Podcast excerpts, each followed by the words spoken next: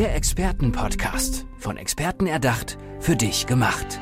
Experten aus nahezu allen Bereichen des Lebens geben wertvolle Tipps, Anregungen und ihr geheimes Know-how weiter.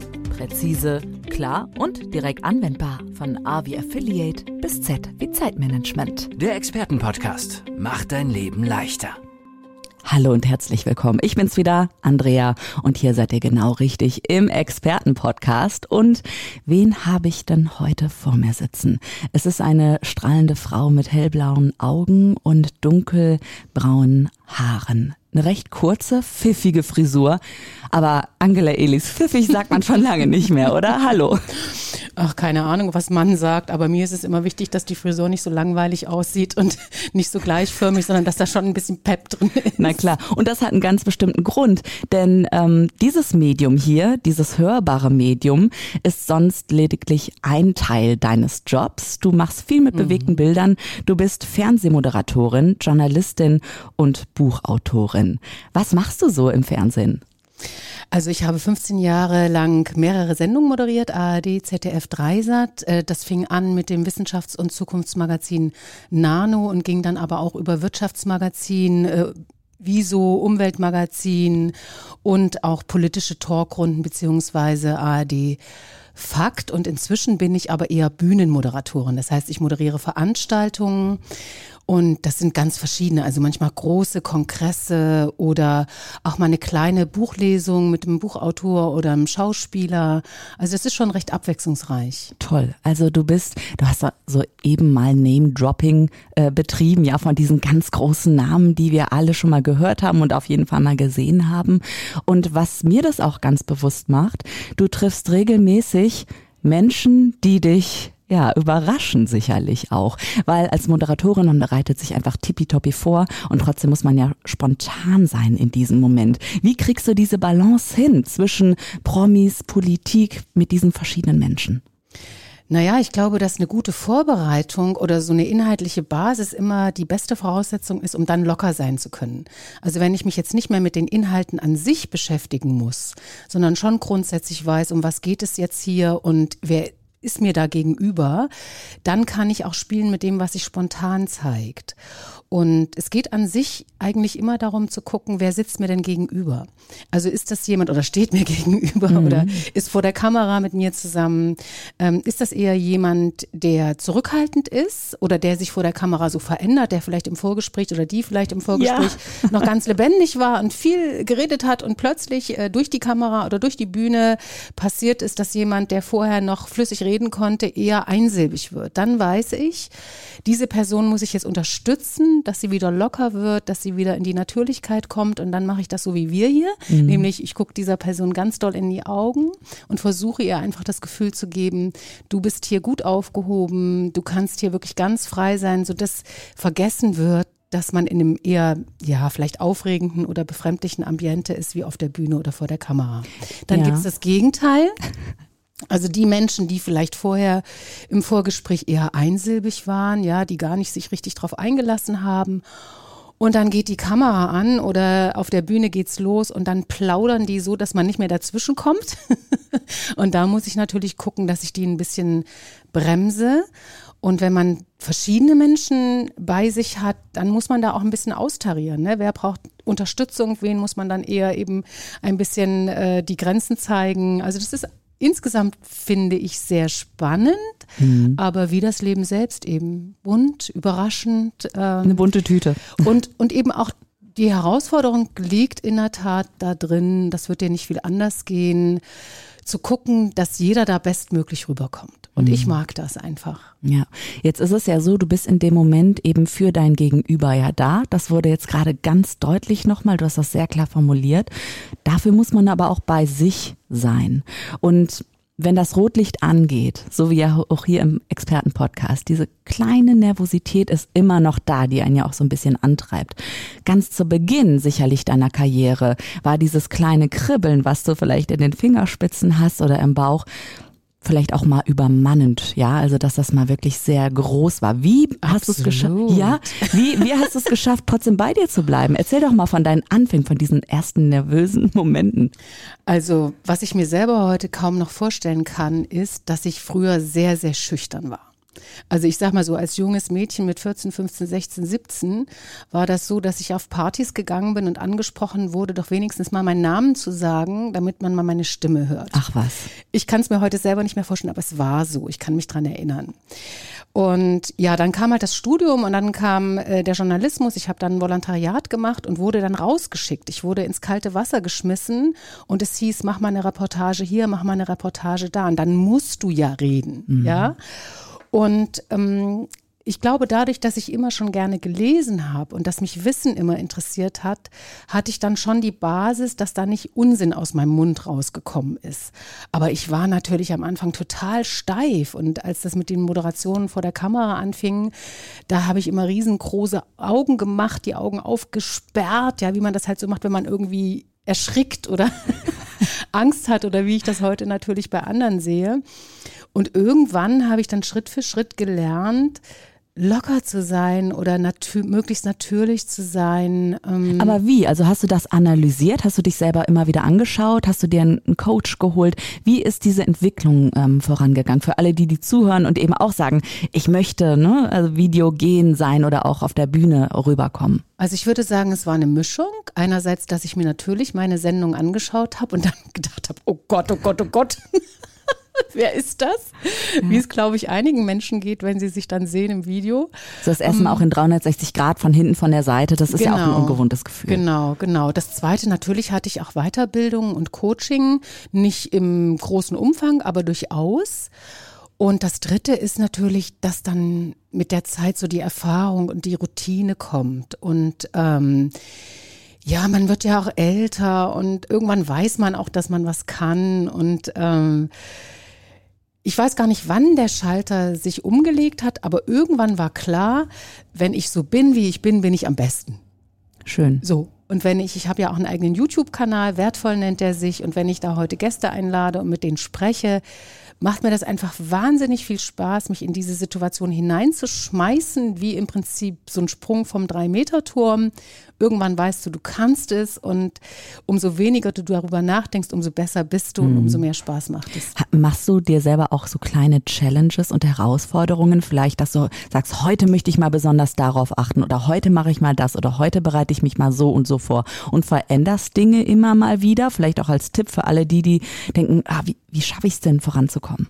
Ja, also das kommt natürlich darauf an, um was es geht bei dem, was ich moderiere. Also der Inhalt ist immer entscheidend. Der Inhalt bestimmt die Form, sag ich mal. Mhm. Und wenn es eher so was Lockeres ist oder so ein Kaminabend ähm, oder ein Gespräch mit einem Schauspieler, natürlich darf das dann humorvoller sein oder witziger als irgend so ein bierernstes Thema, äh, was weiß ich, irgend so ein politisches Thema, wo dann vielleicht auch die Bundeskanzlerin sitzt oder staatstragende Persönlichkeiten. Also da sind Witze begrenzt passend. Ne?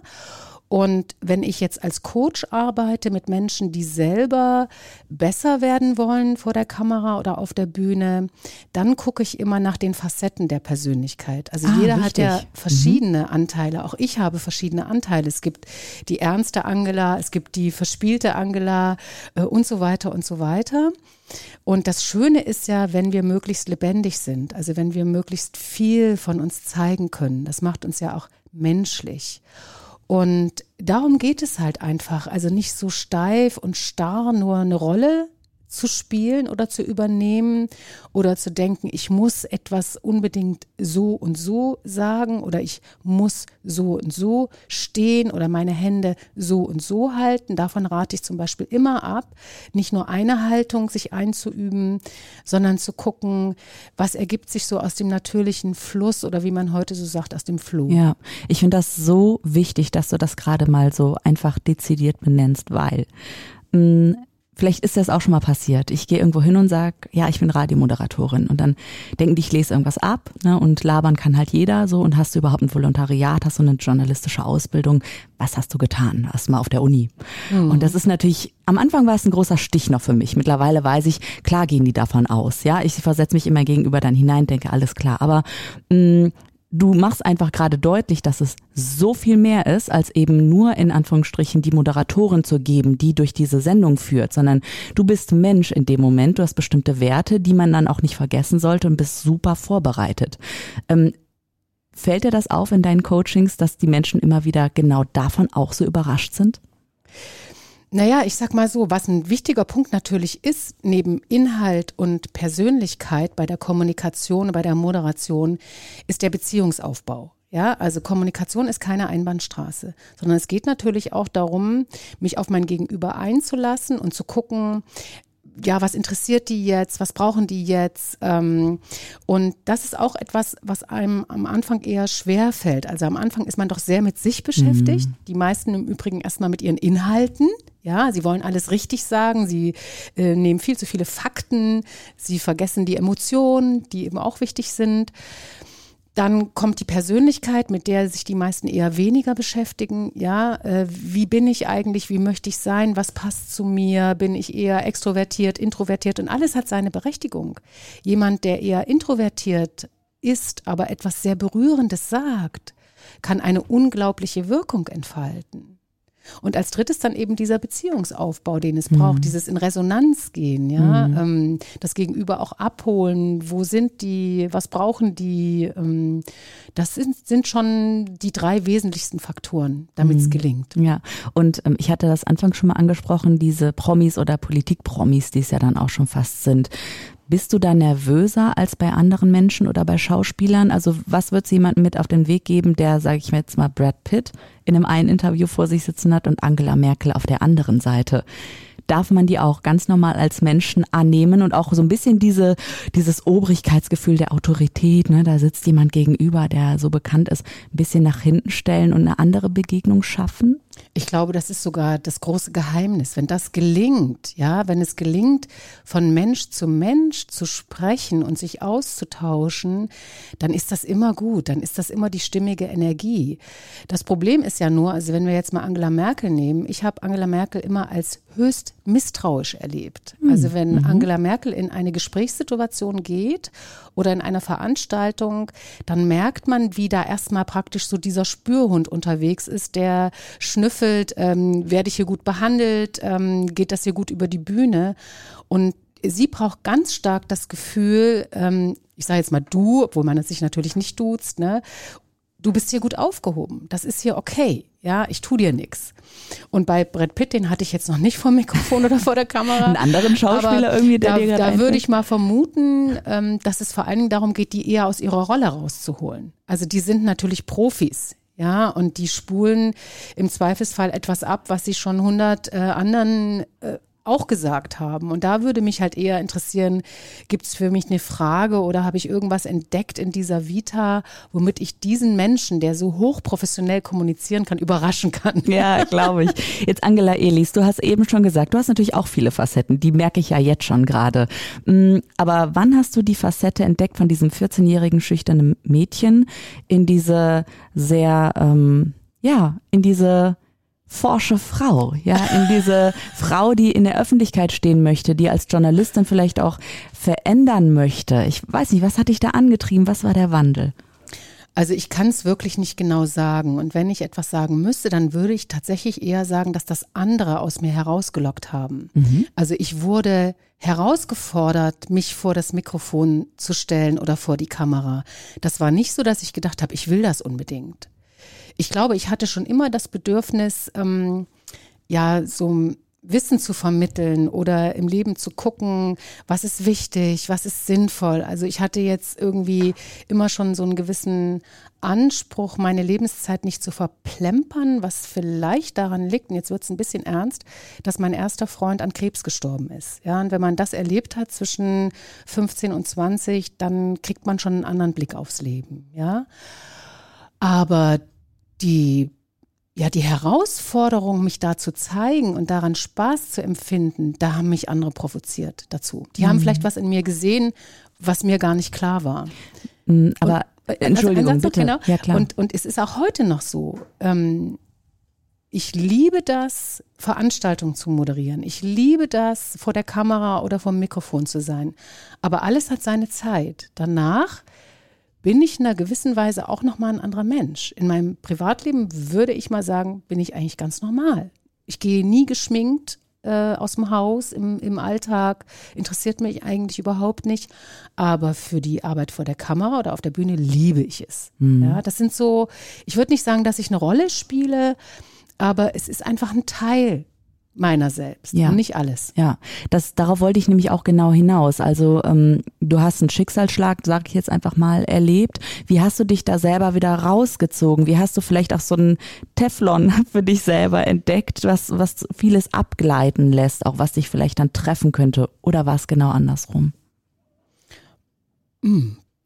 Weiß ich jetzt gar nicht, was ich darauf antworten soll. Ich glaube, also Resilienz ist für mich schon ein großes Thema. Ich nehme jetzt mal dieses Wort, ne, die Widerstandsfähigkeit oder die Leistungsfähigkeit trotz Stress, Krise und Wandel. Damit habe ich mich späterhin auch mal intensiv beschäftigt, habe sogar eine Resilienzausbildung gemacht. Jetzt könnten wir diese ganzen Schritte der Resilienz durchgehen, aber ich glaube, darum geht's jetzt gar nicht. Ich denke, das Wichtige ist tatsächlich, immer wieder zu reflektieren. Ja, wie geht's mir? Was brauche ich jetzt? Ähm, wenn ich eben etwas Schwieriges erlebe, dafür zu sorgen, dass ich auch wieder auftanken kann, dass ich mir auch etwas Gutes tue, das zu suchen, was im Leben, ich sage jetzt mal, immer schön ist. Für mich ist das zum Beispiel die Natur. Ich bin unglaublich viel in der Natur. Ich kann in der Natur sehr, sehr gut auftanken. Jetzt im Frühsommer, Sommer, wenn die Vögel singen, das ist für mich wie Balsam auf die Seele. Ich gehe wahnsinnig gerne schwimmen. Ich bin unglaublich viel im Wasser im Sommer. Du liest immer noch wahrscheinlich sehr gerne. Das auch. Ähm, also das ist ja einfach, ähm, das Leben hat nicht nur Pralinen bereit für uns. Ich glaube, jeder kennt Phasen in seinem Leben, ob privat oder beruflich oder beides, wo es kritisch wird. Aber ich glaube, trotzdem ist das Leben immer noch lebenswert und die Lebenszeit sehr kurz und es lohnt sich, an das Gute zu glauben und das Glück zu suchen, Mhm. Und, wenn es gerade nicht da ist. und irgendwann hast du ja auch, wie einige Schauspielerinnen und Schauspieler das machen, von der Kamera dich, sag ich mal, ein bisschen abgewandt zumindest und die Bühne gesucht. Und du bist jetzt sehr viel auf den Bühnen unterwegs. Wie kam es dazu, dass du gesagt hast, so und so und jetzt Bühne und ich möchte das auch weitergeben als Coach? Ja, also das hat sich dann irgendwann so ergeben. Ich habe halt zwei Kinder bekommen und ähm, habe dann irgendwann gesagt, so dieses regelmäßige eingetaktet sein in Sendungen, das passt da nicht mehr ganz so dazu. Und wenn ich jetzt Veranstaltungen moderiere, bin ich ja schon ein bisschen freier. Also ich mache dann vielleicht äh, drei, vier im Monat, wenn überhaupt. Und da kann man sich seine Zeit natürlich anders einteilen. Klar, natürlich. Und ich habe ja dann irgendwann auch für mich noch ein zweites Standbein mir aufbauen wollen, eben das Coaching weil ich ehrlich gesagt gedacht habe, wenn man als Frau älter wird, dann will einem irgendwann jemand nicht mehr auf der Bühne sehen. Und bevor Oh Mann, ich da runtergeschubst werde, brauche ich noch ein zweites Standbein. Und ja, und insofern habe ich dann gedacht, irgendwann bist du dann eben Coach. Und jetzt ist immer noch beides aktuell. Also ich mache ja. beides. Ich bin immer noch äh, vor der Kamera oder auf der Bühne, bin aber andererseits auch immer mal wieder Coach. Eher für ausgewählte Einzelpersönlichkeiten. Also ich mache das nicht in so einer Coaching-Praxis, wo jede Woche fünf Leute kommen, so ist es nicht. Aber ich mache eben auch das und das gibt mir eine gewisse Freiheit zu wissen, wenn das eine nicht mehr geht, mache ich eben das andere. Wie können die Menschen dich denn erreichen, die das jetzt hören und sagen, Angela Elis, sie ist es, ich möchte sie unbedingt als meine Coachin haben? Da gibt es meine Webseiten und auf meiner Webseite stehen alle meine Kontakte. Sehr gut, kurz und knappe Antwort. Und ich möchte aber abschließend noch einen Tipp haben. Natürlich. Ich meine, ich bin ja auch mal hier und da auf der Bühne und mh, ich denke mir immer, okay, was braucht es, braucht es denn wirklich, um eine, eine Verbindung mit dem Publikum herzustellen und wie nutze ich diesen großen Bühnenraum aus? Hast du da so ein, zwei To-Go-Tipps? Also auf jeden Fall sich einlassen auf das, was ist. Wenn ich eine Veranstaltung moderiere, gehe ich vorher sehr bewusst in den Raum. Ich nehme die ganze Energie aus diesem Raum auf, bis in den letzten Winkel. Ich versuche den Menschen in die Augen zu gucken. Ähm, wer ist da? Was brauchen die? Und wenn ich auf die Bühne gehe, konzentriere ich mich bis auf den letzten Mann in der letzten Reihe. Also ich spreche nicht nur vorne die Menschen an, sondern ich gehe praktisch mit meiner Energie in den ganzen Raum hinein. Das ist so ein Tipp. Also sich wirklich einlassen, spüren, was ist, damit umgehen und sich dann einfach ganz geben, möglichst ganz. Im Übrigen, weil du vorhin das gesagt hast, mit dem äh, Ablesen oder so, ich würde heute nie wieder einen Teleprompter benutzen. Das habe ich früher gemacht, das war die Sicherheitsvariante, würde ich heute nicht mehr machen, weil du bist viel freier, wenn du frei moderierst und nicht abliest. Gehst du denn die Sätze vorher durch und hast sie so halbwegs im Kopf und hast dann Stichwort oder? Natürlich schreibe ich mir vorher meine Inhalte auf und kurz bevor ich auf die Bühne gehe oder vor die Kamera denke ich, oh war ja, ich habe jetzt alles vergessen. Jedes Mal. Und dann sage ich mir, Angela, bleib cool. Du machst das jetzt seit über 20 Jahren. Du wirst es wie immer gut machen. Sagt Angela Elis, Fernsehmoderatorin, Journalistin und Buchautorin auf der Bühne des Expertenpodcasts. Herzlichen Dank, dass du da warst. Gerne, und ähm, ja, wir sehen uns, wir hören uns. Dankeschön. Danke. Der Expertenpodcast. Von Experten erdacht, für dich gemacht. Wertvolle Tipps, Anregungen und ihr geheimes Know-how. Präzise, klar und direkt anwendbar. Der Expertenpodcast macht dein Leben leichter.